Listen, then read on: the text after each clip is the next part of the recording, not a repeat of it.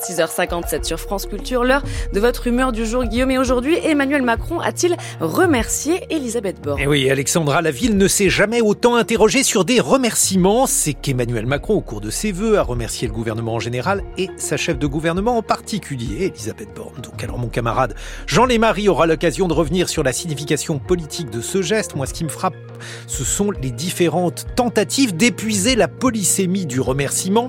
S'agissait-il d'un merci de gratitude merci pour ce que vous avez fait et continuerez à faire, ou d'un merci de fin de service, merci pour tout et au revoir, un peu sur le mode un café et l'addition. Si ce merci donne à parler, c'est en raison du traditionnel marronnier du remaniement, bien sûr, mais c'est aussi parce qu'il n'est finalement pas si habituel que le chef remercie.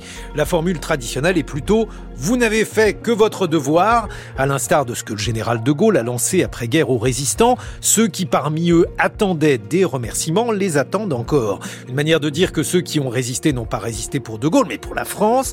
Un chef peut remercier un pays non, surtout lorsque l'on ne fait que son devoir. Mais la résistance relève de temps exceptionnels. En temps ordinaire, faut-il remercier les individus Je veux dire, lorsque leurs actes relèvent non d'une mission sacrée, mais d'une conduite par des temps moins exceptionnels? La politique est bien souvent placée sous le signe de l'ingratitude et c'est pourquoi il est rare que le chef remercie. C'est en substance ce que Luc Ferry, ancien ministre de l'Éducation, reprochait au président Chirac. Avec Chirac, expliquait-il, chaque jour les compteurs sont mis à zéro.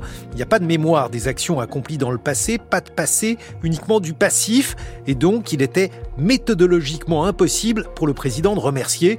Merci dans ce contexte veut dire au revoir, merci pour tout.